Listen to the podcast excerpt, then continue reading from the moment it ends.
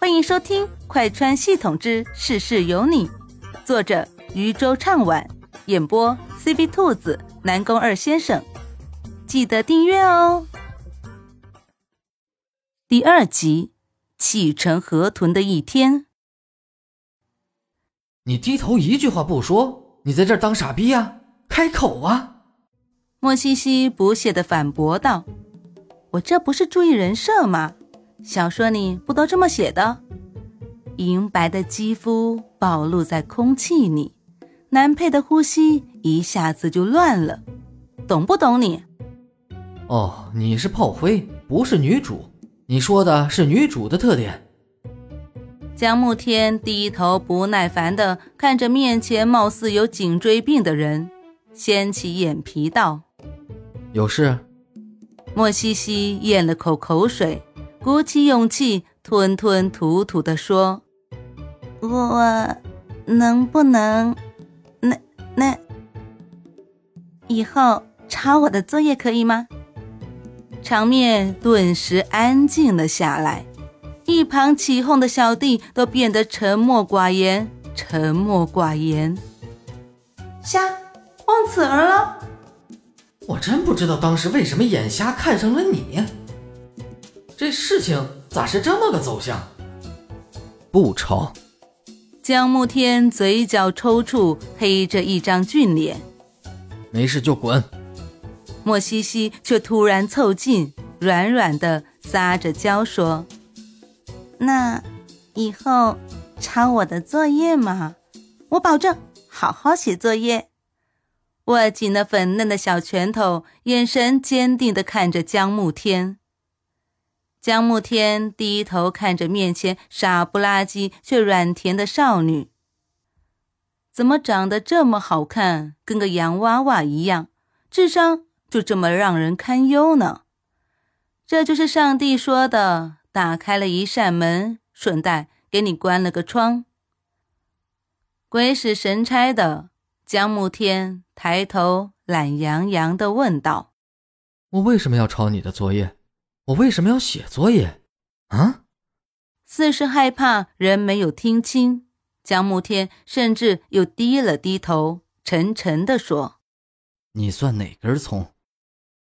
莫西西摆弄着粉嫩小手指头，软软糯糯、极其自信的说道：“我算那根最好看、顶好看的葱，独一无二的。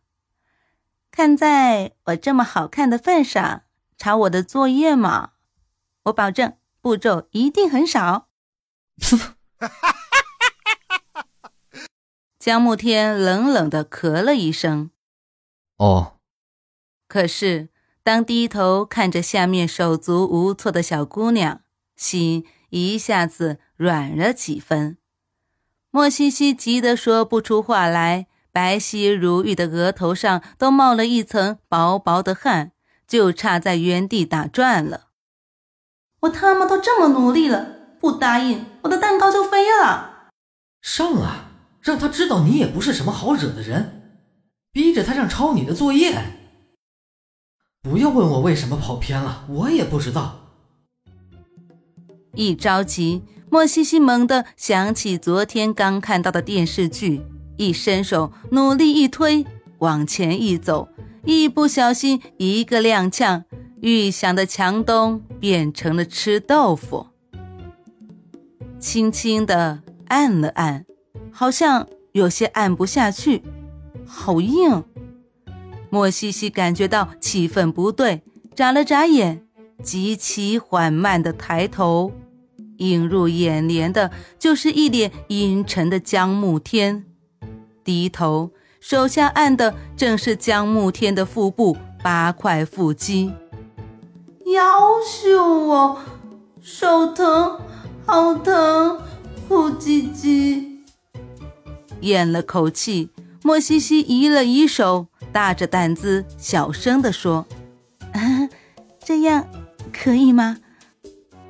我占了你便宜，就要对你负责。”说完，害怕占的便宜不够多，莫西西闭上眼，狠狠的又捏了一把，足足吃了好几块豆腐。这豆腐不错呀，错过这个村，下个店可就没有了。我居然被一只不到我肩膀高、只会撒娇的小奶猫给壁咚啊不，吃豆腐了。江慕天挑眉一笑，道：“好，那，你可要对我负责。”话音刚落，莫西西如蒙大赦，立马开开心心的后退了好几步，仰着精致如玉的小脸说道：“明天见。”挥了挥手，一扭身，迈着轻快的步伐离开了小巷，蹦跶着像一只摇摇晃晃的小企鹅。事情变换的太快，就像一场龙卷风。这不是来表白的，难不成是来献爱心的？站在江慕天旁边的小弟自言自语的说道，丝毫没有意识到他这句话在众人心里掀起了多大的波澜。我靠，我们大哥因为这个学渣被鄙夷了。莫小姐真是清纯不做作，用另类的方式引起大哥的注意，赞一个。绵软骄纵大小姐和混混男友不得不说的事儿，最近的八卦有新料了。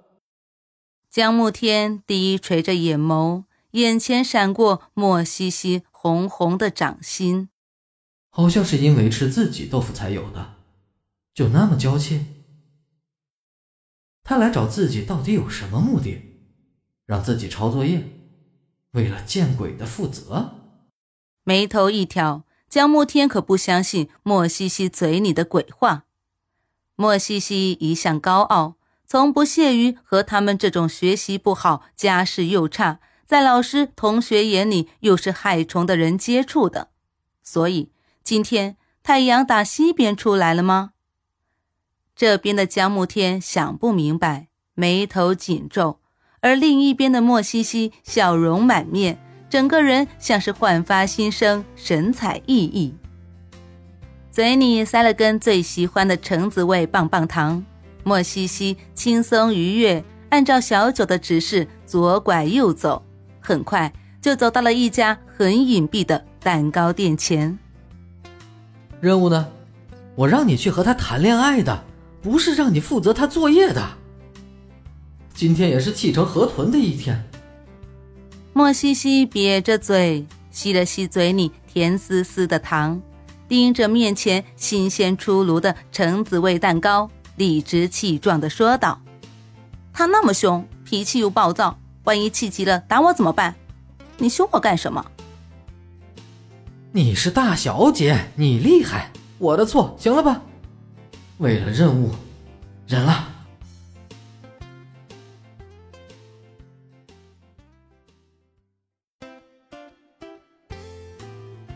本集播讲完毕，感谢你的收听，也欢迎收听兔子的其他节目，强烈推荐精品多人有声剧《失忆老婆哪里逃》，越听越上头哦。